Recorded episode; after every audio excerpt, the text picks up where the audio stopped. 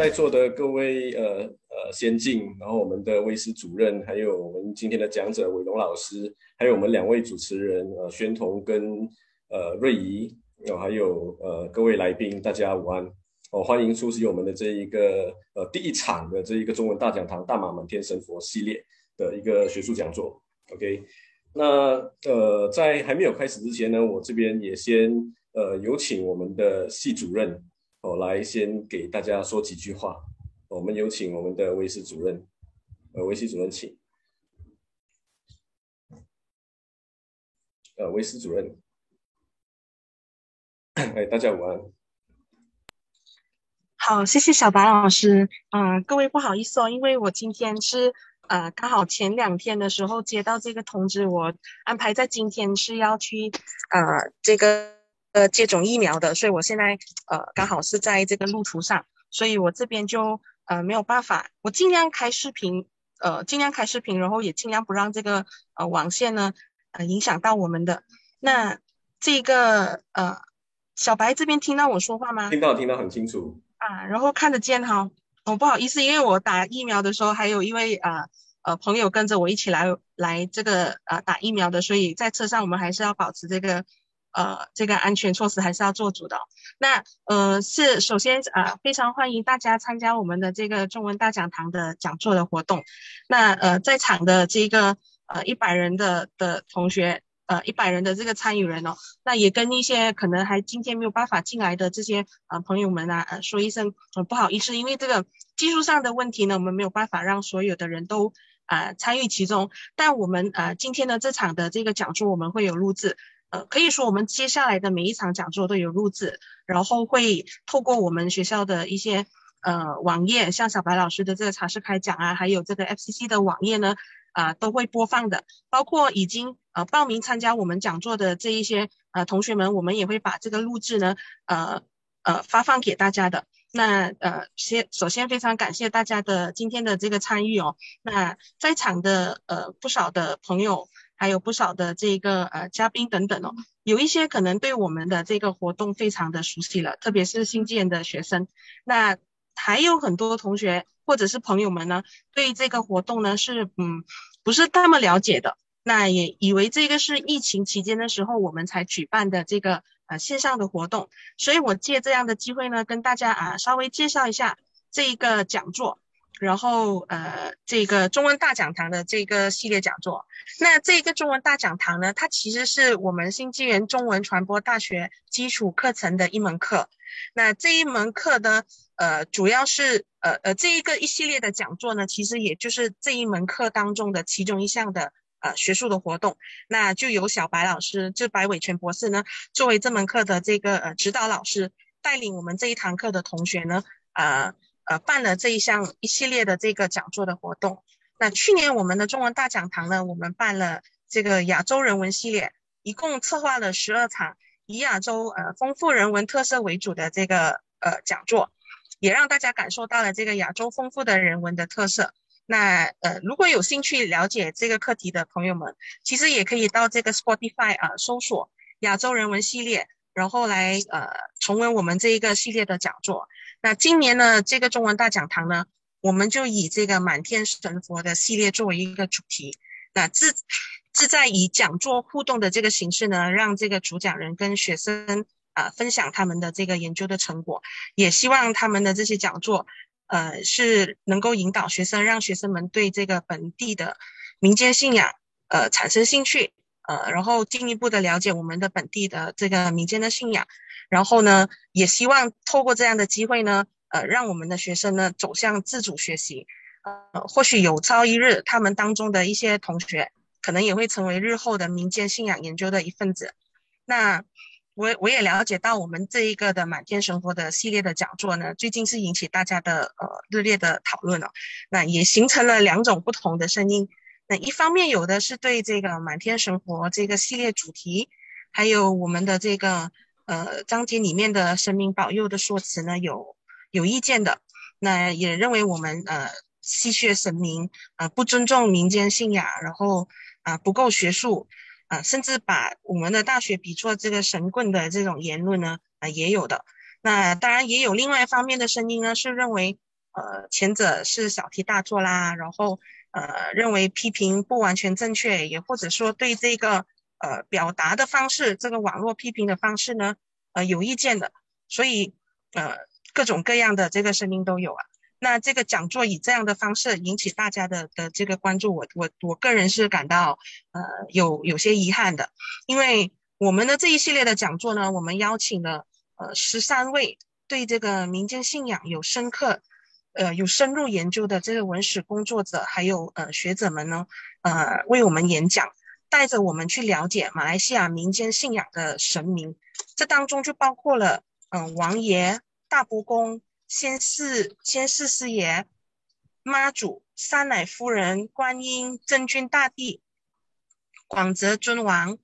拿督公、九王大帝、感天大帝、大师爷、王大仙、田伯爷，还有吕祖先、吕祖先。那我想大家可能对某一些神明是呃特别了解的，那也有同也有我们在场的朋友们是对这个民俗信仰是。有非常深入的这个研究的，那欢迎大家呃选择某一场感兴趣的讲座前来聆听，也可以全程参与我们的这个十三场的这个讲座。那如果大家有不同的观点或者是想法想要交流的，其实呃非常欢迎大家在适当的这个场次，那适当的时机呃或者是这个演讲当中的这个问答环节当中呢提出来，大家进行交流的。但我也鼓励大家尽量的这个。呃，理性的讨论，还有理性的这个提点，那注意用词，就尽量的避免让一些舆论呢影响了我们呃系列讲座的这个开展开展的。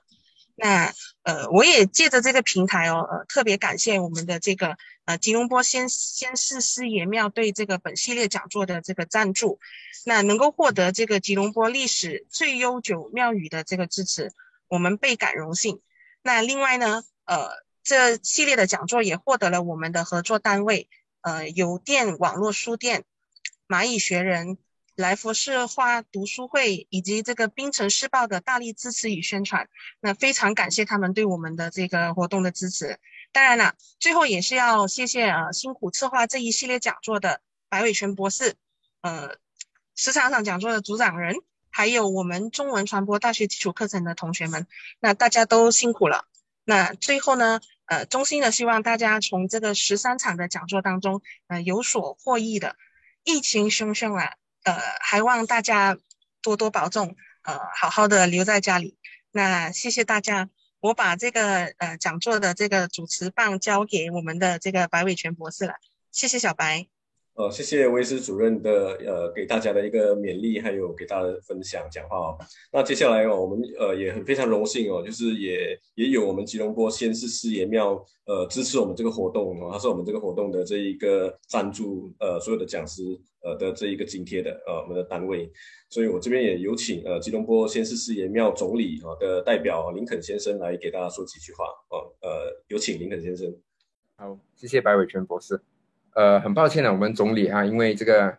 FMCO 的关系啊，我们没有办法给他得到这个 Zoom 的这个设备啊，所以他就写了一个讲稿，呃，托我带他读出来。我现在开始读了。呃，各位贵宾、先生、女士，各位学者朋友，大家下午好。首先，我谨代表吉隆坡先世师爷庙在此祝贺这项学术盛事，恭喜新纪元大学学院中文系。成功举办这场大马满天神佛线上讲座系列，感谢来自新马台港的学子老师们分享你们的学术研究。此次线上讲座的主题为大马民间信仰，包含了十二位神明。值得高兴的是，本庙奉祀的先世师爷也在这次的讲座中，这是我无比乐见的。先世师爷可谓是本地重要的民间信仰。与华人是涉足细矿业的历史有着千丝万缕的关系，同时吉隆坡先世师爷庙的建立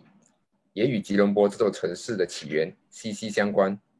两者的重要建立者皆是著名的贾必丹亚来。据我的了解，全马各地多个先世师爷庙，既是我们的友庙，呃，既是呃，皆是当地历史意义重大的古庙，这些都是本地重要的文化遗产。就在二零一九年，本庙成功申请列入马来西亚文化呃国家文化遗产。而作为一座一百五十七年的老庙，我们要不断地与时代接轨，因此我庙正在积极筹备做博物馆，让人了解先峒事业庙的历史文化，同时也展览有关吉隆坡的历史事迹。这是本庙献给华社的一份礼物。最后，我由衷希望各位学者朋友、先生女士能从这次大马满天神佛系列线上讲座有所收获，也呼吁有兴趣的社会大众多多参与。从中了解本土多元的民间信仰，祝愿大马满天神佛系列讲座，呃，圆满成功，谢谢大家。呃，先峒事业庙产业受托部总理拿督邱伟田。好，呃，谢谢呃邱总理，我们也谢谢呃林肯先生也帮我们呃念出总理给我们的那个祝福哦，念出也代表了事业庙给我们的这一个祝福。那接下来就到我呃这一个活动总筹哦来讲一下我们这一次的这一个讲座啦。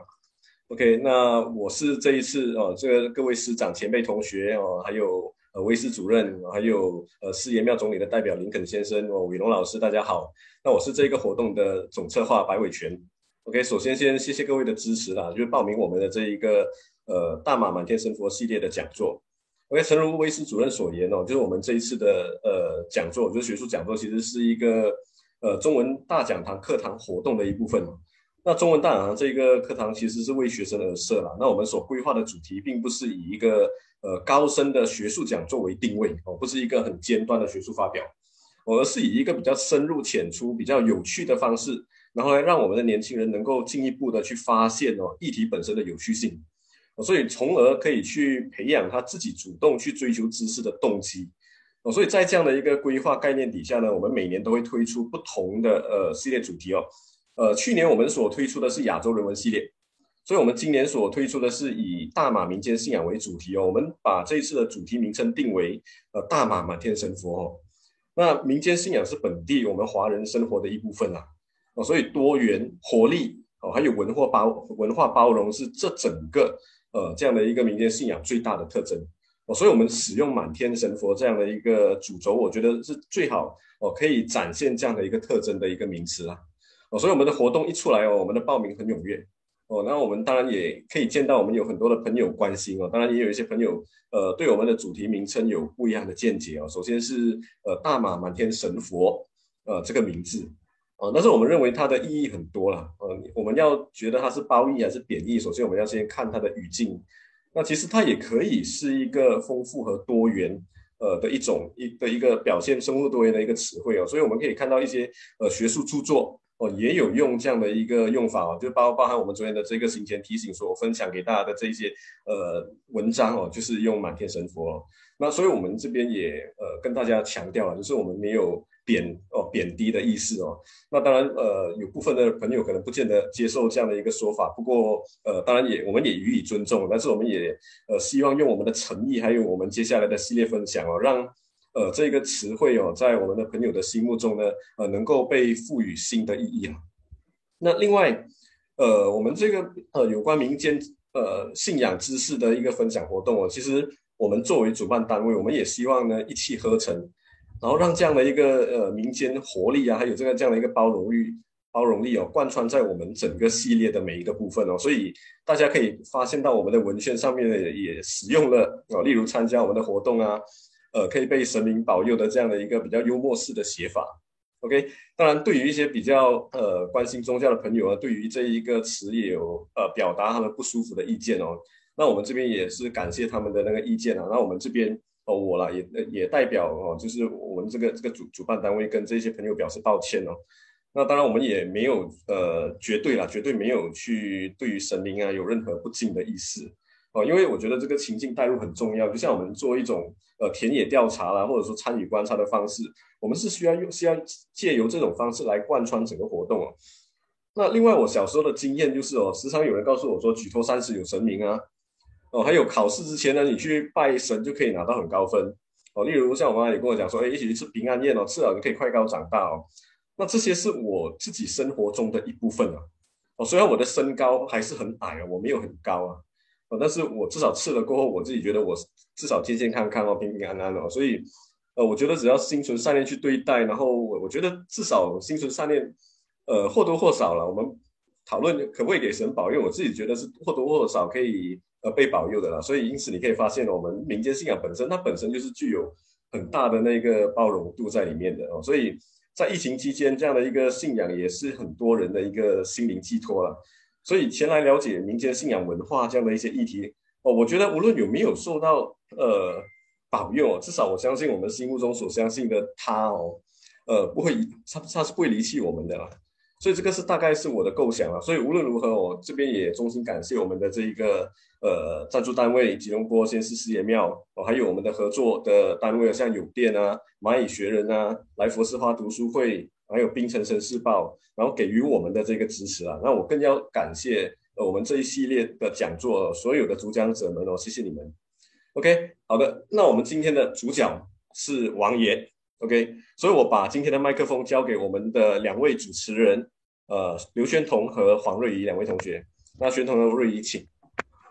好的，谢谢白老师。大家好，我是今天的主持人，我是来自新纪元大学学院中文系中文传播基础课程的宣彤，以及我的伙伴瑞仪同学。欢迎大家出席我们这一场次的大马满天神佛系列线上讲座。我们呃，今天我们非常荣幸的邀请到张伟荣老师来担任我们的主讲人。张伟荣老师是我们学校教育系的高级讲师兼系主任，他对于马来西亚华人民间信仰，特别是王爷，有深入的研究，曾经。发表过相关的文章。王爷跟呃，王爷是本地福建人重要的信仰。王爷跟神有很多种，其中张老师将在本次讲座从不同角度讲解六圣府王爷在马来西亚的传播与变迁。接下来，我们将有请张伟荣老师来带领大家探讨六圣府王爷的信仰与传播。我们的讲座大约会进行一个半小时，另外半小时呢，则是交流时间。各位师长，若有任何问题，欢迎大家在留言区留言。活动结束后，张老师会一一回答大家的问题。现在，我们将有请今天的主讲人张伟荣老师。张老师，请。好，谢谢主持人，谢谢小白老师。呃，那我现在开始 share 我的 screen。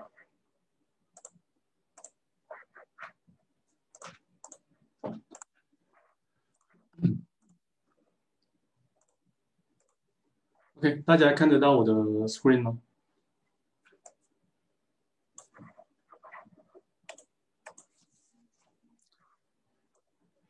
好，那我们就呃开始今天我们的这一个讲题，呃，就是信仰与传播马来西亚六圣府王爷的叹息。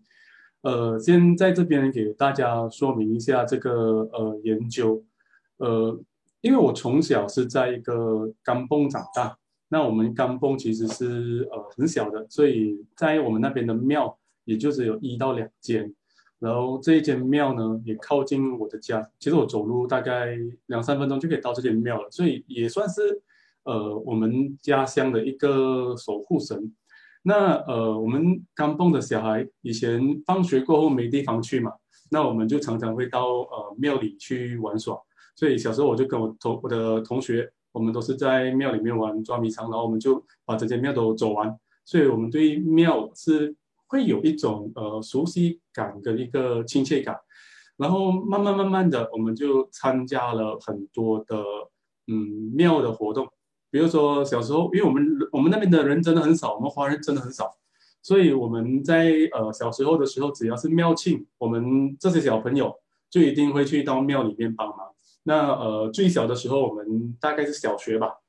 小学我们在庙，我们主要的功能就是打鼓，就是我们呃要要要起要要要起乩嘛。那起乩一定是有锣鼓声，那我们就是负责打鼓的。然后呃，我们打鼓也是要受到训练哦，所以以前是在庙庆之前的一两个礼拜，我们就很热闹了。因为我们就是呃每天晚上要去训练怎样去打鼓，很很简单很简单的鼓，但是我们还是每一天都会去那边训练的。然后呃慢慢长大了，然后就到出了社会，然后也比较少比较少回家乡，但是每一年的庙庆我们都会回去，所以慢慢的角色扮扮演就开始改变了。呃，回到去的时候可能也是有一点点的陌生。那呃。从以前打鼓，我们就看到，哎，江山代有人才出，我们的晚辈也开始打鼓。那我们回到去没有东西做了，那怎么办？有什么做什么咯，就是哪里不够人，我们就去哪里啊。要什么倒茶啊，要要要要点香啊，要根基啊，要要去拿什么东西？我们我们都是呃，只要一个人叫，我们就去工作了。所以其实我们在庙境的时候，我们都是属于一种呃杂工的一个概念，就是有哪里有需要，我们就去那里。所以我们就呃呃。这样子的形式里面，就慢慢的接触的这一个神明，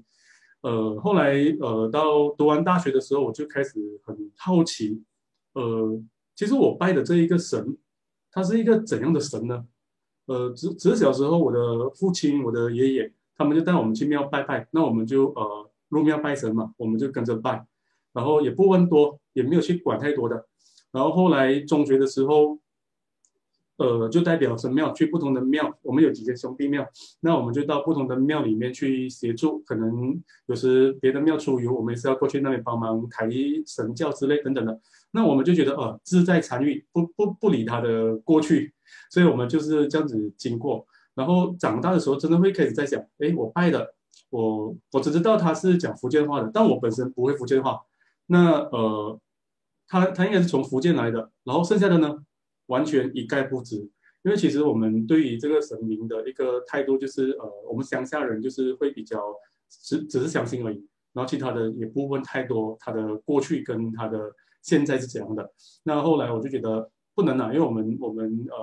应该也是要去厘清一下自己拜的神，至少我们从他的那个呃祖籍在哪里，我们应该要懂。然后他的那个演变过程，我们大概应该要懂。他怎样，他怎样来到马来西亚这片土地？那我觉得我们应该也要懂。那我就在前几年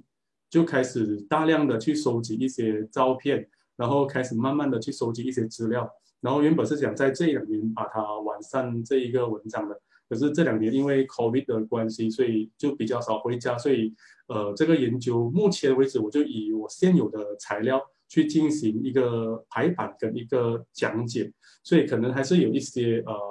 缺缺少了一些的证据或者是一些资料的，所以可能呃如果各位待会听到呃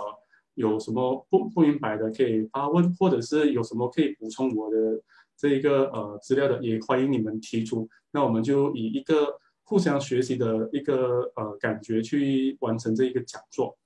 呃。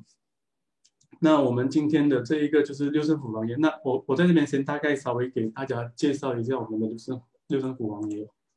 OK，那呃，在我们谈之前，我们就先看一下我们的前言。OK，那我们的民间信仰呢，多数是跟随我们的这个精神寄托的。早期华人从中国南来的时候，因为路途遥远，所以他们在海上的那个船上的时间因为比较久。所以他们应应该会很担心很多的情况发生，所以为了解决这个问题，他们就会一般把自己家乡所拜的神搬上船，然后跟着一起来到我们的马来西亚，然后这个也是一种我们所谓的心灵寄托。然后来到马来西亚这片土地过后呢，他他可能是一种感恩的心，是感感谢神明对于对于那个船的一帆风顺，还有还有平安抵达，那他们就会开始把神。请上了这个土地上面，然后为他盖一间庙，然后去祭拜。所以呢，我们的民间信仰大部分应该都是从这种起源而来的。那我们的六圣府王爷呢，他的信仰其实也就在这个情况底下来到了马来西亚。然后比较特别的是，因为我我去做了一些研究，然后我我发现到的是，呃，在中国原乡的福建省，其实。找不到六圣府王爷的这个名名号的，反而我们找到的是这个六幸府王爷。所以顾名思义，六幸府王爷在中国福建原乡呢，它应该是属于六尊王爷的组合来的。所以这个就让我更加的好奇哦，为为什么在中国原乡是叫六幸府王爷，可是来到马来西亚的时候就叫的就叫成了六圣府王爷？那当中的一些呃改变是从哪里发生的？然后它有什么其他的不一样的地方？所以呢，我开始就就就会更多的一个好奇心，去想要了解这个情况。所以呢，我就开始慢慢的收集这些资料，做了这个研究。然后我我们也发现到，马来西亚的六顺府王爷虽然是由六姓府王爷分享而至，但是他到了马来西亚后，然后他改变了一些东西。第一个，他改变的是他的法相，所以比较特别的是什么呢？呃，不只是名字不一样，而且神像的那一个呃形状都不一样。在中国是六尊不同的王爷，可是，在马来西亚有很多尊，然后其中一尊是三头六臂的王爷。那那那尊三头六臂的王爷就是我们所谓的六顺府王爷。待会儿我们会有照片可以看看。然后还有一个就是从六位王爷发展到到了九位王爷，所以就是说，他从原乡的六尊王爷到马来西亚的时候，已经是发展到有九尊王爷的这个数量了。所以对我来讲，就是哎，我开始要去思考，为什么原因会有这些呃。变化，然后到底是什么因素造成这一些东西的改变？所以这个是让我更加好奇去想要了解的东西。可是呢，我们在呃书面上找不到任何跟六顺府王爷相关的资料，那我们只能在网上大概的找，然后也只能在一些庙宇里面多跟一些呃庙宇的同伴去跟他们了解我们的王爷信仰的一个资料。所以呢，我的这一个呃。文献的资料呢，大部分都只是从口述历史里面得知的，所以目前为止呢，我的这个文章大部分都是呃我们呃口耳相传的一个传说。那既然是口耳相传的一个传说，当然我们在呃这个故事，在这个讲座里面呢，会穿插一些故事，因为是民间信仰嘛，所以我觉得呃大家就不需不需要以太过逻辑思维的方式去思考。他为什么这样？我们就把它当做是一种听故事的模式去听下去。六政府王爷从中国怎样来到马来西亚？那他的神奇传说又有哪一些？那我将会从这些这些角度里面去探析这个呃王爷信仰。那在进入呃六政府王爷信仰之前呢，我就简单的为大家做一下这个王爷信仰的这个简介。那根据一些书籍的呃指呃指出呢。王爷呢是历史上的一种爵位，然后他的位阶是仅次于皇帝的，通常支持男性的王室成员，这是我们一般知道的那一个王爷的一个概念。但是在我们的民间信仰里面呢，在古代王爷又称千岁，主要的职能是代天巡狩，然后管理阴阳，然后王爷是王爷是代表天地巡查人间善恶，他的职权是直属天庭的，然后由玉皇大帝受命。下凡去稽查人间的善恶，为百姓驱除一切的瘟疫与邪恶。然后传说他们是带有尚方宝剑，可以先斩后奏。王爷出巡则亦称为代天巡狩。所以我们一般上看到是王爷庙的话，我们一般都会看到有这四个字在他的庙里面的，都会看到有代天代天巡狩的这个这四个字。因为这四个字呢，代表说是由玉皇大帝亲自下令，就是让王爷有这个权限。去处理当地地方上所有的人间的问题，然后我们在民间信仰里面呢，也可以也可以知道，王爷被视为具有代天行道的职权，然后主要的是掌管人间一切的事物，并且是可以审查阴阳的。所以我们知道王爷的这个呃权限其实也算是蛮大的。然后在台湾地区，王爷一般被称为千岁。所以，我们如果是看台湾的王爷信仰的话，一般上他们把王爷都是称为千岁的。然后，呃，这个也是从这个封建封建古代的那个尊称的一个演变而来的。然后，据知王爷也是配有天兵，就是三十六天罡，然后还有地兵七十二地煞，还有五营军。所以，一般上王爷信仰的庙都会具备这一些呃配饰在旁边的。然后，一般上王爷信仰的庙呢，都是三年举行一次大型的祭典。然后遇到瘟疫流行的时候呢，往往我们要请出王爷的神像出来巡游的。然后我们是请他出来巡游的时候呢，去驱赶这个瘟鬼，然后举行这个送王送王船的仪式。所以其实这个就是一个我们为什么常我们常年每三年都会办一个呃出巡。那也是有人说，就是王爷是游游游府游府吃吃府，游县吃县。也就是说，他去到哪都可以把保那个地方上的一个清明。然后在闽南语境下的传统信仰里，王爷神是对有功德或是受到崇敬、尊重、崇拜、敬畏的人物的一种尊称。所以也就是说，我们的王爷信仰里面呢，很大可能都是都是由人升格为神的一个一个方式。那一般上都是当地上面有对对当地有一些贡献的人物，那他们才可以被尊奉为神，或者是以家神的方式作为一个方式，作为一个管道。然后王爷信仰呢，是由这些对于人的崇拜而产生的民间信仰。大多数的王爷王爷呢，历史上都是一些啊忠臣节烈啊，啊或者是英雄义士啊，或者是爱民如子的官员。或者是铁面无私的好官，或者是分文不不贪不收贿赂的清官，所以还有就是一生为百姓做过很多贡献的，然后受人民所爱戴与敬仰的好人，所以这个就是我们看王爷信仰里面它是怎样来的一个概念。那我这边就会大概介绍几个呃王爷信仰的一个系统。那第一种就是我们比较常看到的这个呃瘟神系统，我们从一些书籍里面可以找到。多数的王爷庙都是跟王爷系统是有关系的，也就是说它是跟瘟神是有关的。即千岁乃天帝所派代天巡狩，然后管理传播瘟疫的神明。所以在早期的时候呢，这个呃王爷呢是是呃被玉帝所派到天下里面去呃散播瘟疫的一个神明，散播瘟疫的一个神明。然后一般上的早期，如果是民间，他们有看到王爷的王船。出现在当地的时候呢，他们常常都会呃诚心祭拜，然后并且再把这个王船送出去别的地方，或者是把王船抬起来，然后去焚烧回天庭。然后这个就是为什么我们看到王爷信仰里面呢会有那个呃烧王缸的这个呃习俗在里面。可是呢，后来经过一些呃年代或者是一些传说的改变呢，这个王爷信仰的。由瘟神而改变成为是一种驱逐瘟疫的神明，所以它原本是呃来传播瘟疫的，然后到最后呢，它是一个驱呃驱散瘟疫的一个神明。那因为它的功能已经改变了，职能已经改变了，所以我们就是为了当地没有这一个瘟疫，所以我们会为这个王爷在当地建庙，希望他保护我们的这一个境内不不受这个瘟疫的这个感染。所以就是一个瘟神系统的的来源，然后第二种就是这个阴灵系统。那也有人说，这个王爷呢都是阴灵系统里面延伸而来的，也就是说，他生前对于有功的人，他过世过后，常常被尊视为王爷。然后你看，比如说我们可以看到的是谢府千岁，就是东晋的名臣谢安，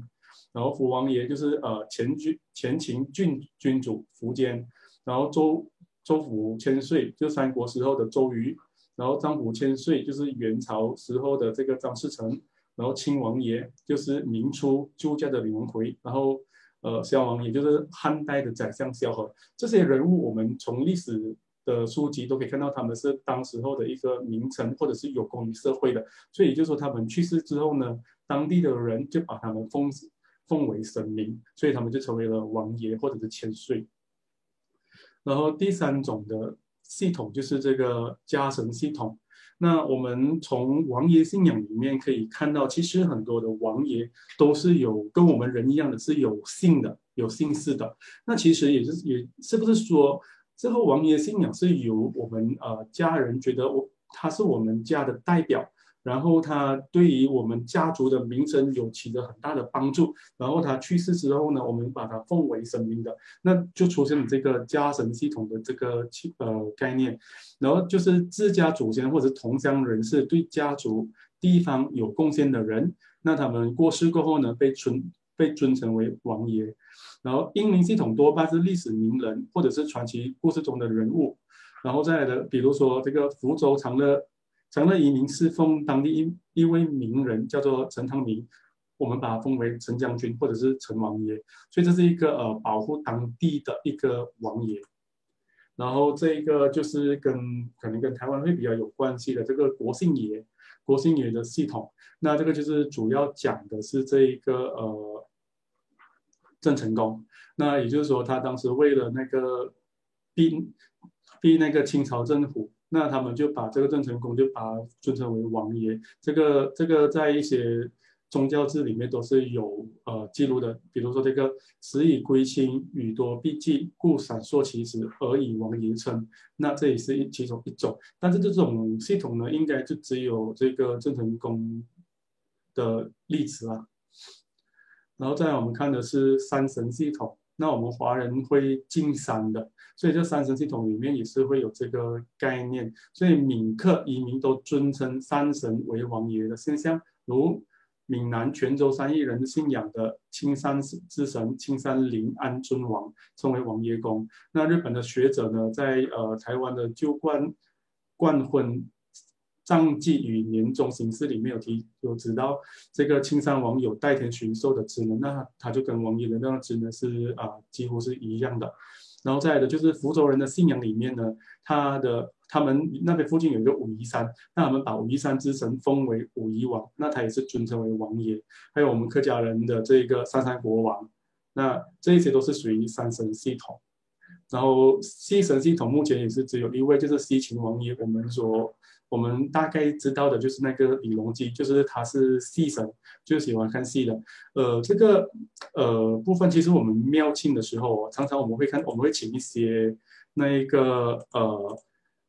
我们会请大戏，我们称之为大戏，或者是布布袋戏。那一般上呢，我们都会发现到这个大戏神台，在大戏的舞台后面，或者是布袋戏舞台后面呢，它都会呃祭拜一尊王爷的，那个就是他们的这个呃戏剧的这个保护神，那称之为这个西秦王爷。那据说他是这个唐玄宗李隆基，然后一个新神，但这一个新神我们翻成是这个呃九皇爷，但是。据知这个呃九皇爷跟王爷的概念好像也是不太一样，但无论如何，我们就先把它暂时归纳进这一个系统里面，只是在考证过后，如果不是，我们再把它放在别的地方。那这个是简单的说，王爷信仰的这个系统里面，我们可以把它分为这几个类型，就是我们刚刚所说的。然后总结一下，什么是王爷呢？王爷就是除暴安良的神，然后航海平安的神。它可以是医神，可以是保境安民的神，然后有求必应，所以久而久之就把王爷当作是当地的守护之神。所以这个也是一种我们可以知道，他原本是散播瘟疫，到后来驱逐瘟疫的那个那个职能的一个转变。所以呢，因为我们呃，我们人拜神的时候，其实是有很多的一些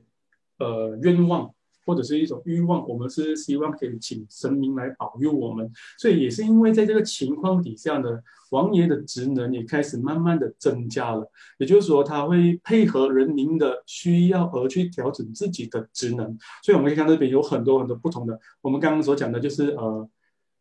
瘟疫，然后现在你看有这个除暴安良，有这个航海，如果你出海你要找哪一尊，然后或者是你生病了你要找哪一尊。然后保境安民的要找哪一尊，所以每一个每一个神明都有自己不同的职能。然后我们也是根据一些书籍上面有看到的是，王爷大约有一百三十二姓，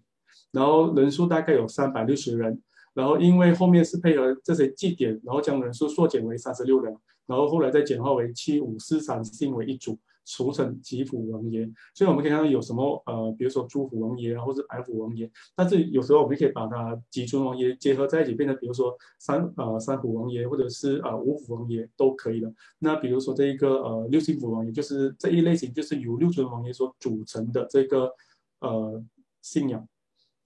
那这一个呢，就是我们可以看到呃。目前的王爷在马来西亚的宫庙数量，当然这一个数据它是一个非正式的一个数据来的，我是从一个网站里面把它摘下来的，所以这个我我也不是很确定它的准确度有多高，只是以目前所掌握的一个数据来看的话，我们可以看到其实最多王爷庙的目前我们看到是罗佛州，然后其次是在槟城，然后接下来就在霹雳。然后再到马六甲，所以这些就是我们可能也可以把它猜测，就是当地华人比较多的一个情况底下才出现的。所以我们可以看到，呃，玻璃是是非常少的，沙拉越也是非常少的。那这个就是目前王爷信仰。所以如果是从这边数量来看的话，其实王爷信仰在马来西亚其实应该不是陌生的，大概这边粗略算起来应该都都有百多间，所以会有很多的不同、不同、不同系统，甚至是不同的那一个。组合出现在马来西亚，OK，那接下来就是进到我们今天的这个六胜府王爷的这个呃主题了啊。那在这个六胜府王爷的这个简介里面呢，首先我先大大大约的简介这个他怎么来，来自于哪里。那呃，根据目前我们所掌握到的资料，那我们可以知道我们的六胜府王爷，呃，我会用两个词汇，一个是六胜府王爷，一个是六胜府王爷。当我在讲六姓府王爷的时候，我讲的就是中国那六尊呃王爷；当我讲六圣府王爷的时候，我讲的就是马来西亚的六圣府王爷。OK，那这个六姓府王爷呢，就是中国呃。呃，福建圆州的那原省的那个六尊王爷，他们是源头是来自于福建的白沙村，然后祖庙六姓府王爷祖庙是白沙村镇江宫，这个都是呃有可以考究的。因为其实我们的一些庙宇，我们呃马来西亚六圣府王爷的宫庙，他们会定期去啊、这个这间庙去进香的，所以我们还是跟中国的这些祖庙还是有相当的联系的。然后他的封号是六胜府王爷，那六胜府王爷指的就是顺府王爷、清府王爷、朱府王爷、黄府王爷、吴府王爷、苏府王爷这六种，这是我们 original 从中国来的王爷哈、啊，在中国的王爷。那每一个呃神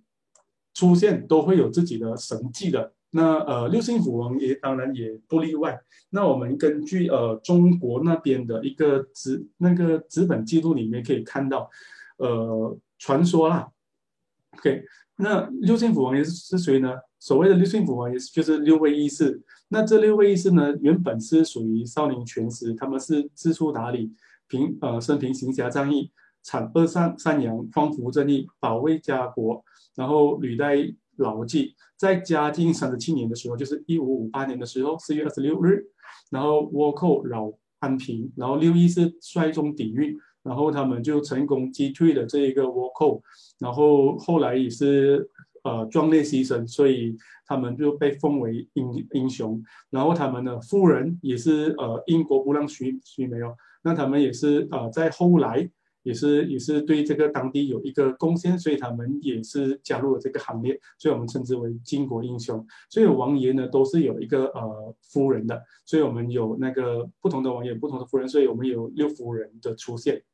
然后在嘉靖四十年的时候呢，就是一五六一年正月十三日，然后他们带这个呃军队，他们去攻去攻打这个倭寇，然后烧船烧了很多，然后杀死了很多的呃那个倭寇，然后最后也是呃为民舍命，所以一般上还是符合我们王爷信仰里面的那个舍身取义的这个概念。然后因为好人好事，所以奉为神明。然后敏感其德，邻近乡老村民为报其德，各寺院。呃，就是他们开始把我们封为神，然后寄托在这个呃石石井江之东，我们把把建庙，然后称之为镇江宫。所以这镇江宫是我们六胜府王爷的这个祖庙。然后在永历五年的时候呢，郑成功他为抗清清之人。亲自入侵，然后建国姓城于白沙头，然后在这边曾经击退这个清军，然后清军是觉得可能是六姓六姓府王爷，他是暗中帮助郑成功，所以那个清朝的军队就撤离了。可是到这个顺治十八年的时候，郑成功他就呃东渡到台湾国姓城，然后被。然后这那间庙就是呃镇阳宫那那间庙呢就被清兵所迁废了，所以呢就是那间庙就是暂时在一六六一年的时候被废掉。可是，在两百三十七年之后，两百三十七年之后，就在光绪的二十四年一八一八九八年的时候呢，又出现神迹了。所以也就是说，这间六呃六姓王爷宫的镇阳宫呢，它在早期已经是被废了。OK，被废了过后，在两百多年过后，他的彩船来是啊，就是说王爷的船再次飘到了这这片土地上面，所以这个宫殿重新重新的去兴建起来。OK，那在光绪的二十四年，然后三月十九日八点左右，传说中有几个渔民呢，他们在海水涨至半潮的时候，由村前下海捕捞至一华里，终点这白沙头，然后那时候的海潮已经生长了。渔民呃继续捕捞，然后他们就呃开始在那个沙堆上面休息。在休息的时候呢，他们发现了远远的地方有一个黑点随浪而来。那他们慢慢的去看清楚的时候，是发现那个黑点其实是一个小三板。那小三板里面呢有什么东西呢？三小三板上面一个人都没有，那里面只有六尊捐身王座，然后。紫旗子幡，然后村民就觉得，哎，这是一个可能是一个神迹，他们就去向他们的村里面的乡呃乡中父老里面去告诉这个详情。那第二天，全村的男女老幼他们开始就去问神哦，因为不懂那个船是来做什么的嘛，觉得很奇怪，没有人，只有六尊神就在里面。那他们就去问当地的神明张圣君真君，然后我们去问卜，然后就知道原来是六星府王爷要来到这个呃白沙头助呃助阵了。然后他们知道过后呢，在第三天。然后他们就开始，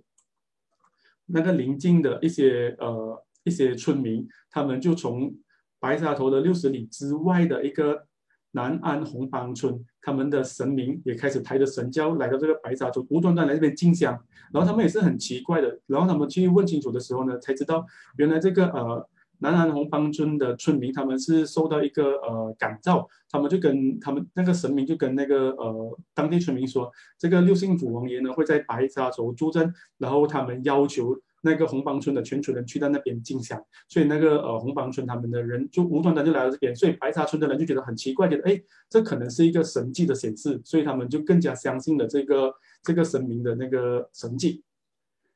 OK。然后呢，六星府王爷在这个白沙镇的驻镇数年过后呢，四方来抽抽签问卜者，然后有求必应，然后他们则悦，然后他们就觉得之前是一个呃临时的庙宇，那他们觉得这个庙庙宇需要盖的比较呃比较好一点，所以呢，他们就后来就新建了庙，然后并且定这个三月十九日是他们的这个圣诞日，所以那那个那个时候开始，我们就把这个。呃，六星福王爷的圣诞日，然后定为这个三月十九，目前为止还是一样是农历三月十九哦。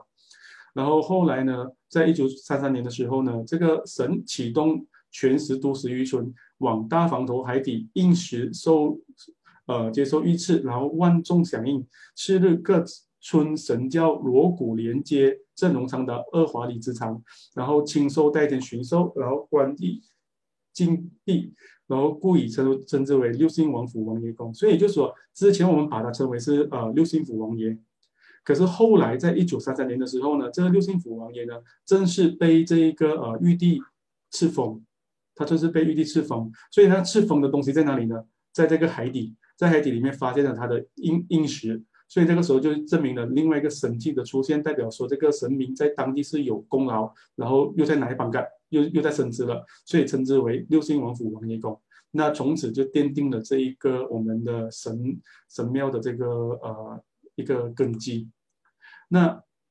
当然我们在看这些庙史的时候。我们总不能很认真的就觉得，哎，是不是真的这个故事？我们说，我们都说了嘛，我们在讲的是是类似神话故事的一个这个这个概念。那其实这就是一种，我们知道每一个神他必须要有一个神迹出现，那人民才会去啊相信祭拜的。所以这个六星府王爷的祖庙其实它也是一样的。所以呃，我们也不晓得这一个神迹是否是真是假。那既然这一个文史呢，它是出现在那个祖庙那边。呃，张贴出来的，那我们就以这个神话来当做是我们六星府王爷的这个呃来源。那我们至少知道他是呃少林拳师，然后是由六位所组成，然后他前面呃的庙帮过当地的政府，然后后来又被废，废了过两百多年后重建，然后后来又被这个玉帝呃赐封，所以才形成我们现在所拜的这个六星府王爷王爷宫。OK，所以这是我们主庙那一边的一个概况。然后现在我们讲的就是这个六星府王爷下南洋。那王爷在中国，那他怎么来到呃马来亚这片土地上面呢？我们呃根据目前所掌握的资料，呃，也就是在我家乡附近的一个地方，它叫做呃斯兰达，它是在呃这个马六甲州的斯兰达。那那边有两间六圣府王爷的庙，有两间六圣府王爷的庙。那呃我们。没有办法去考究到底哪一间庙是第一间，因为其实它的那个年代的记录是有点模糊的。然后必须强调另外一点就是，呃，真的没有一些文献去证明，没有一些文献去证明哪一间庙真的是有第一间的。但是我们可以大概总结起来，OK，那马来西亚六政府王爷呢，它的发源地就是在马六甲州的斯兰达。那我们知道的第一马来西亚的第一间庙就在斯兰达里面，到底马六甲斯兰达里面哪一间庙是第一间？呃，我这个我没办法回答，因为我们的那个文献有有有限啊。那我们知道在这边，然后它的年代，你看到吗？年代我是把它划成了两个，二十年代或者是五十年代，就是一九二零年或是一九五零年。为什么为什么这样划分呢？因为我看到有一间庙，它写它的立庙是在一九二零年，然后有另外一间写一家是一九五零年，但这个。呃，因为我们无，我们真的无法考究它的那个庙史，所以其实这个就是一个我们比较难处理的部分，所以我们就会把它放成是这样子。但我们可以大概追溯成，就是一九二零年左右，应该就已经是有庙，可能那时候是以家庙的形式出现，然后再分乡，然后建庙。那先建哪一间庙，那就不得而知了。所以可能就是一九二零年，这个王爷就来到了马来马来西亚。然后应该是在家里里面来祭拜，形成家庙而已。因为我们知道马来西亚很多庙都是从家庙的形式演变成庙宇，所以这个可能就是二零年到二零年代在到马来西亚，然后五十年代开始有有有有建庙。那无论是哪里一个都好，然后我们可以呃看到一个人物出现过，他叫郑天柱，那就是我刚刚说的斯兰大有两间庙，不管是青龙宫还是镇江宫，那他们都是把那个把王爷带下来的人。都是这一位郑天柱，这个就没有没有任何的没有任何的那个呃引发任何的问题了，所以我们就把王爷带轮就是立为这个郑天柱，所以这就是一个简单的王爷下南洋的一个形式。那一般上呢，我们呃神明从中国南来马来亚的时候呢，它是有几个方式下来的。第一个就是呃直接把家里的神像然后带上船，然后呃安安在安在船上。然后一起来到马来亚，然后再把它放在家里里面祭拜，这是一种最典型的用神像的。然后第二种就是因为神像可能也比较贵，或者是比较怕担心呃弄坏，所以他们就把香炉，只是把香炉而已带带带上床也有的。然后甚至一些比较轻便一点的，这应该是属于个人的，因为我们知道香灰是有一有一定的功力的。那呃就是有一些人会把香灰包成小小包放在身上，然后带到。啊，当做护身符，然后带带过来，然后带来这边过后呢，为了感谢神明，那他们就会在这边啊、延续香火，然后就是塑造神像来祭拜。然后第四种第四种方式就是令旗，就是指在指在令旗过来的。那一般上王爷信仰里面的这个神器，呃，不可或缺，或者是说很多神明的神器不可或缺的，应该就是令旗。所以也有的就是用令旗带下来的。那我听说六圣府王爷怎么来马来西亚呢？有两种，一种他们说是用神像的，就是把这一个呃中国的神像带到来马来西亚，那就在这边安丰，然后再发展。然后呃，可是这个东西我会有一点点的去嗯怀疑，这个怀疑的问题在于哪里呢？如果是神像这样带下来的话，那基本上它的神像的样子。应该不太会有其他的变化的。可是我们看到马来西亚跟中国的那个神像的相貌是不一样的，所以这个是不是呃值得怀疑的呢？这可能我我还是比较保留。那但是另外一种就是令旗，也就是说，呃，是先被把王爷的令旗带来马来西亚，然后带来马来西亚过后才开始先祭拜令旗。祭拜令旗过后，才开始去铸造神像。那等下有一个故事，就告诉你他怎样从令旗变成神像的一个过程。所以呢，我比较相信的是，呃，六顺府王爷他是通过令旗的方式把它带下来的。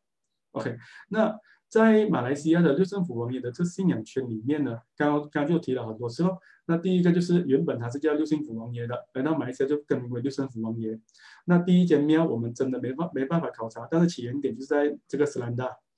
然后在斯兰那里面呢，是有两间供奉这个六顺府王爷的庙，然后这两间庙呢都以主地自居，所以它分别是呃主地镇江宫、主地青龙宫。那到底哪一间，我们也不要去太过认真的考究到底是哪一间，因为不然也很难去定义啊。然后呃，还有一个可以肯定的是什么东西呢？这个六顺府王爷他不是六位王爷一起下来的，呃，经过一些呃口述历史的访问，我听说过的其实是只有一位。就是王黄府王爷先下来的，他先来到马来西亚，然后他来到马来西亚一段时间过后呢，才请另外八位王爷来到马来西亚安坐。所以就是说这个呃情况就是，呃，我们知道应该是一个套组一个套组来的嘛，但这一个呢，他是先一位先过来，来了安排好了安定好了过后呢，另外的其他的才来到来到马来西亚，这个是我们可以确定的。第一位来的应该就是这个黄甫王爷。OK，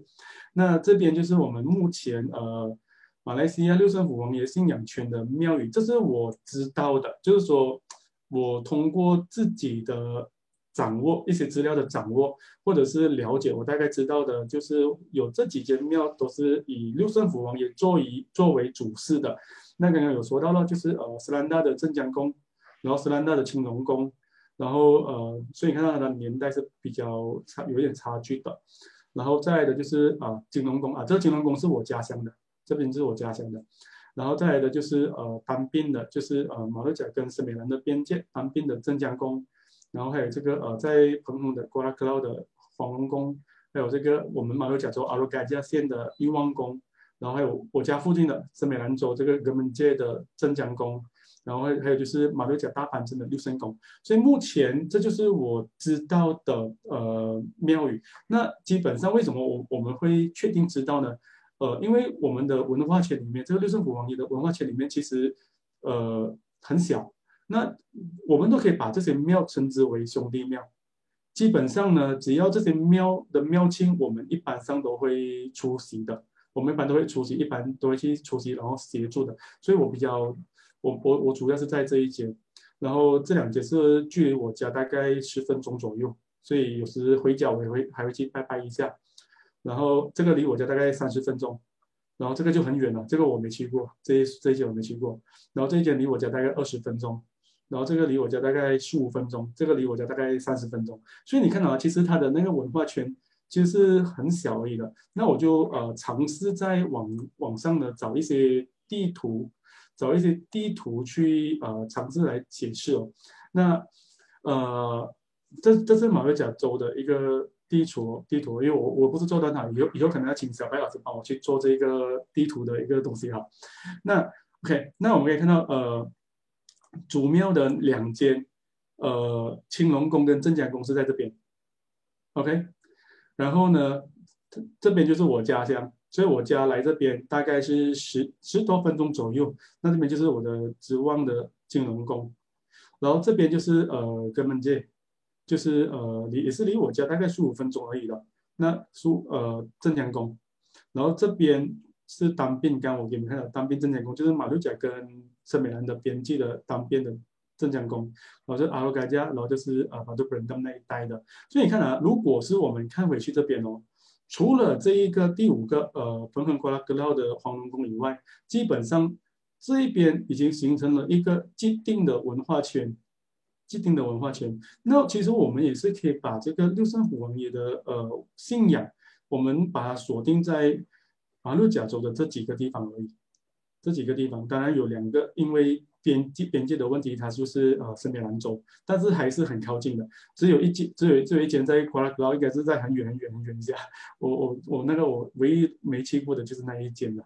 所以这是一个我们的文化圈的一个一个概念。所以为什么刚刚我说我知道的就这几间？因为我们以前也是常去的，所以我们会比较熟悉一些。所以也就是从我们呃朋友的文圈子里面得知。应该就是只有这几件，所以如果是大家知道哪里还有的话，也可以让我知道。那以后我们还可以去再呃完善这一个信仰权的部分。OK，那这一个呢，就是我们呃我来去做一个比较的一个部分。那这一边就是给我们看到的呃中国原乡的六六姓府王爷，他是有他是有不个有六六个姓氏的，孙青朱吴苏黄。然后这一个是我们马来西亚的六顺府王爷，那考考你们大家看看一下哦，其实基本上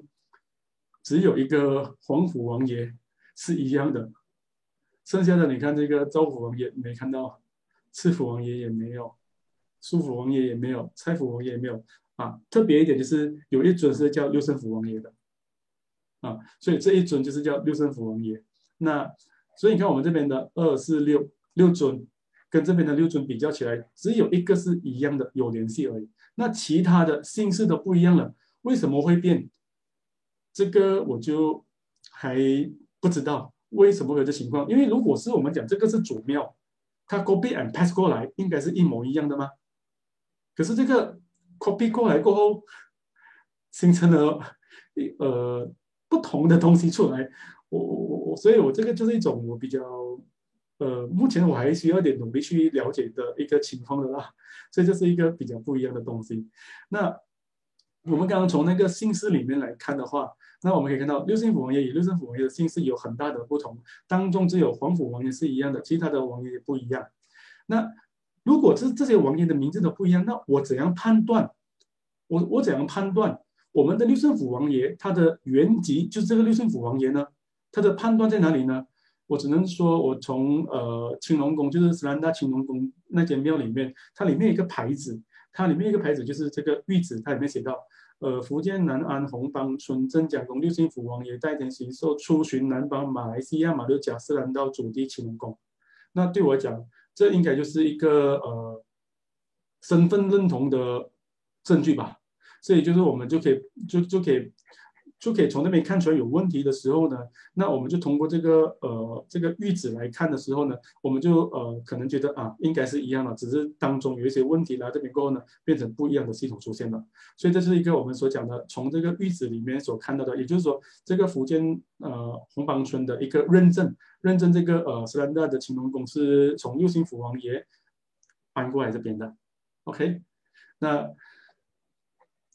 刚刚我们也是看到从名字里面会发现哦，有一尊哦，他是直接叫六圣府王爷的，他是有一尊直接叫六圣府王爷的。那这六圣府王爷就是马来西亚六圣府王爷系统里面的一个总称，它是一个总称。那六圣府王爷呢，如果是按照这个系统里面排哦，它是排最。他是老幺，就是最小的。那可是呢，我们听说这个六圣府王爷，因为他三头六臂，所以他法力是当中里面最高的一位。所以就是说他他就是因为他法律最高，所以他比较常出来办事。所以呢，大家就是六胜府王爷、六胜府教惯了，所以他就变成是一个总称。这是不是后来把一些兄弟引介过来？那我们也还没有清楚的判断出来。然后甚至我开始在想，为什么会叫六胜府王爷，会改为六胜府王爷？可能是不是福建话叫做六胜六胜，然后变成就是变成这个它六胜就变成这个胜啊，我也不知道。但是这个这个说法会比较合理一些，所以可能是一个我们比较能够接受的一个说法。然后在马来西亚的八间宫庙里面，刚刚我们看的八间宫庙里面，它又分成两个不同的系统的。然后有一种系统呢，它是只拜只只奉六位王爷的，然后有有其他的呃宫庙呢，它是奉九位王爷的。那到底？到底这个呃六胜府王爷的系统里面到底是六位还是九位呢？那我们可能要看看这一个表，才可能会比较清楚一点点。那这个是也是口述历史里面得出来的一个结果。那刚刚我们看了我们六圣府王爷，我们再撇掉那个六胜府王爷，我们再回到六圣府王爷这边。那六圣府王爷里面有招府王爷、知府王爷、皇府、庶府、差府跟六圣府，那这六尊。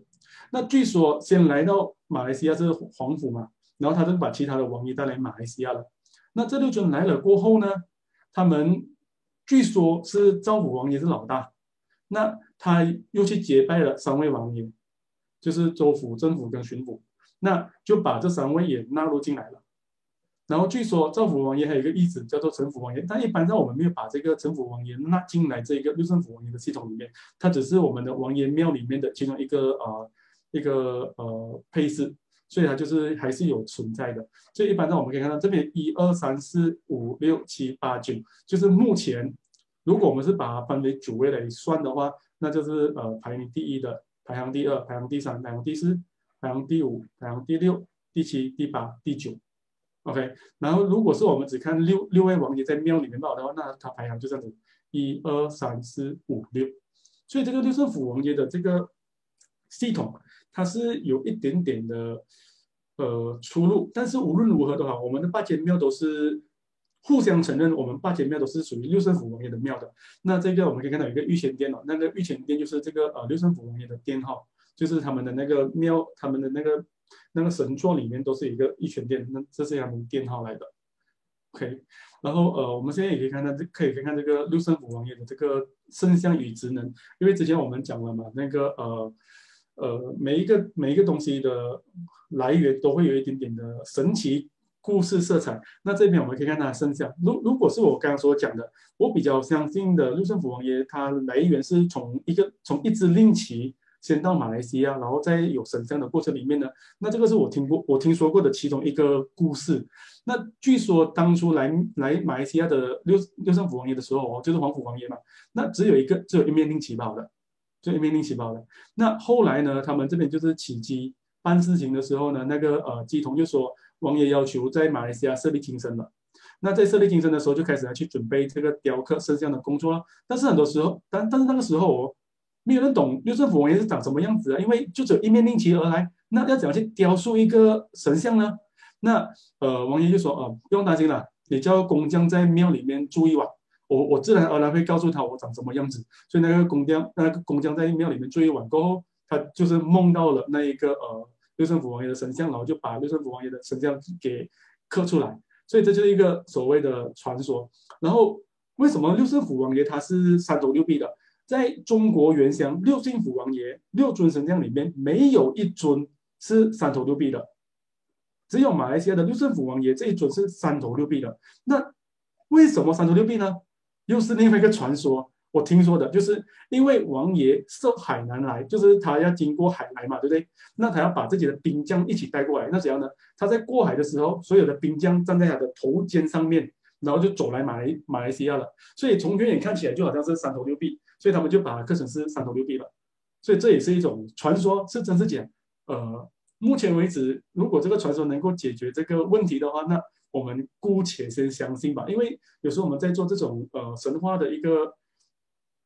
研究的时候，很多是没有结果的，都只能是你信你就把信用，你不信那也没办法。那我们我们的态度就是。呃，做一个文字记录，把一些呃历史给保留下来的工作而已。那接下来这边就是我们可以看到，每一个神都会有自己不同的呃圣像，然后它的令旗的颜色，然后它的法器拿的是什么，它的职能是什么，还有它的圣诞日。那我们看这个呃老大赵府王爷，他的脸，他的脸是褐色的，他令旗是白色的，他他是手持剑的，官职很大，每天到处云游四海，然后他一般上是老大。那基本上兄弟之间有问题，他他就会出来了。然后这个是第二尊赤府王爷，这个也是我家乡的呃那个做主。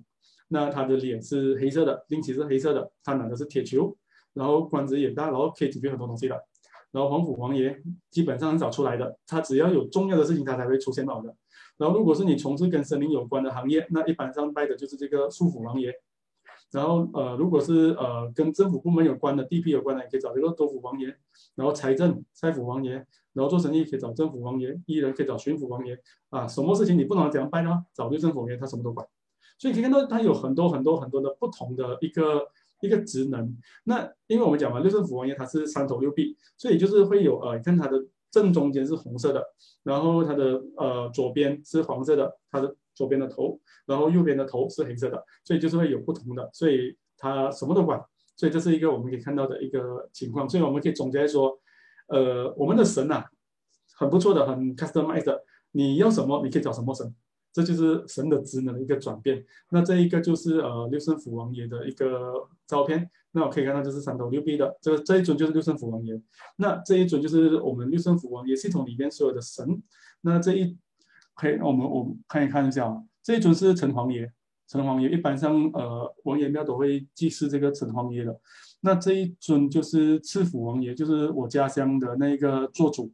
排名第二的。那这一个是老大，就是赵府王爷，他排名第一的老大嘛。然后这个就是黄府王爷咯，拿的是弓箭的。然后这个是呃掌管森林的，就是树府王爷。那下面就是有另外一排的，就是啊这个是六顺六顺府王爷咯，这是巡抚。然后，其实我常常会搞混淆这两尊、这三尊，所以其实也不太记得了。然后啊，据据说这个是呃那个赵府王爷的义子，所以他的神像，那你看到前面有小尊哦，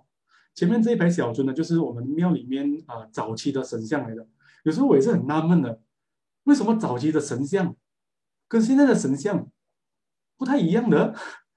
会有很多很多很多的问号出现，就是是不是他们呃可能有一些庙统一过后，他们就是呃统一了。前面之前就是、呃，只要因为我们拜神要有神像嘛，就找一个神像进来，然后把它开光，然后我们讲的是什么神，它就什么神的，会不会是这个样子？也有可能的。所以这个是一个我们看到呃神像的一个过程里面呢，它会有很多不同的一个一个一个神像的东西哦。OK，这是我们六顺府王爷的这个整个合照。这边我我家乡是拜九尊的，所以九尊都在这边。OK，那他的法器大概有几个？那我们一看这个呃，所有的所有神应该都会有自己的令旗。那刚才我跟你们说的就是呃，不同的王爷他的令旗都不一样的，所以呃，有黑色、有黄色、有青色，然后有白色、有红色的，就这几个令旗是他们主要的工具咯。然后这个就是呃法神，然后这印玺也是常常会看到的，因为他们画符画符箓嘛。都是要告诉你是哪一个神所所所画的，那就会有这些符箓，这些这些印章啊。这个是铁球，一般上这个铁球，我看到这个铁球好像跟台湾的铁球不太一样，台湾的是比较小的，它是比较长的。那我们这边呢，它一般上都是还是纯手工去制造的，所以这个工手工会比较复杂一些，所以很重一下的。OK，那接下来我们看看这个，嗯，我们六顺府王爷的宫庙的这个简介。那第一个我们看的是镇江宫，据说是二零年代的时候去啊、建造的。那呃，曾田柱带来马来马来西亚的，然后在一九九零年的时候呢，他们才成功注册成为一个啊、一间庙宇。所以看，其实他他如果是从他庙史来看，是一九九零年，太太太晚了。那其实他是从一间家庙所延伸而来的。那这一间就是呃，那个镇江宫的那个庙，长这个样子的，其实很漂亮的，只是因为我只拍了这个庙的主要建筑罢了，旁边其实都很漂亮。嗯，然后第二个就是啊青龙宫，OK，然后这个青龙宫也是一样，它的创创办人是这个郑田柱，OK，那也是把皇府王爷请来过后，然后来这边。祭拜，然后除了祭拜九尊六顺府王爷以外呢，那刚刚我们看到这边是有九尊嘛，所以这个青龙宫呢，它不止拜这九尊而已，它还把那个中国原乡的六六六姓府王爷，就是顺府王爷、清府王爷、朱府王爷、吴府王爷、苏府王爷跟黄府王爷都请来马来西亚了。那所以你看到那个青龙宫的这个呃神座上面是有两套两套六圣府王爷的系统，一个是六圣府王爷，一个是六姓府王爷，都同时在那个神台上面的。那其他的那个呃配饰都在这边，然后呃。所以你可以看看这间庙，其实嗯还蛮漂亮的。目前为止，我觉得这间庙是规模蛮大的，蛮漂亮。目前还在装修着，还在装修着。OK，然后这是里面的一个呃画面哦。然后这边会有一座黄船，那等下我也会稍微提一下这座黄船。所以这边的摆设其实就是跟主庙的是差不多一样的。所以在主庙里面也是会有这个黑白无常在里面的。OK，然后这个黄船。嗯，刚刚我们看到那个王爷信仰里面，一般上都是呃送王送王船嘛，对，我们叫送王岗。那送王岗就送到海边里面，然后再焚焚化，然后送回天庭。可是呢，这个呃六顺府王爷的王船，它是放在庙里面祭拜的。这这个也是一个，也是一直我我一直在问的一个问题，为什么哎不太一样的？因为我我理解的王爷信仰里面，他们一般都是会送王船，然后拿拿去花掉。可是我们六顺府王爷这个王船，他是请请回来过后呢，送在庙里面所祭拜。所以这是当初这个王船进庙的时候的一个景象。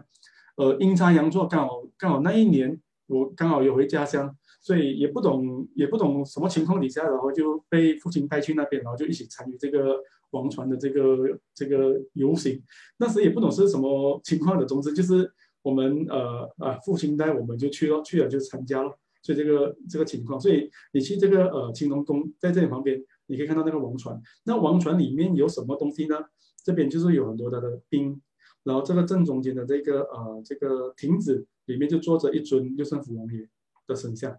所以其实雕工也其实还蛮漂亮的。那接下来到我家乡的这些庙。那我家乡这间庙，我我可能会掌握的信息会比较多一点点。那呃，这是我家乡庙的一个来源，据说是在一九五八年，它的呃，我我们家乡的庙的这个建立年代，我我推，这是我推测的，就是我从一些呃一些香炉啊，或者是庙里边的那个铜钟之类的去做推测，然后从一些简报上面做推测，它应该是成立于一九五八年的。然后最早期呢，就是呃。这一个人陈世凯呢，从青龙宫，斯兰大青龙宫里面请了一面令旗回来放家里面供奉。然后后来呢，就这个镇湖水他就向州政府申请一片地，然后作为这个作为这个庙宇的新建，所以那时候就开始建立有第一届的理事会，所以我们就开始有我们的庙的出现了。然后在一九八五年的时候，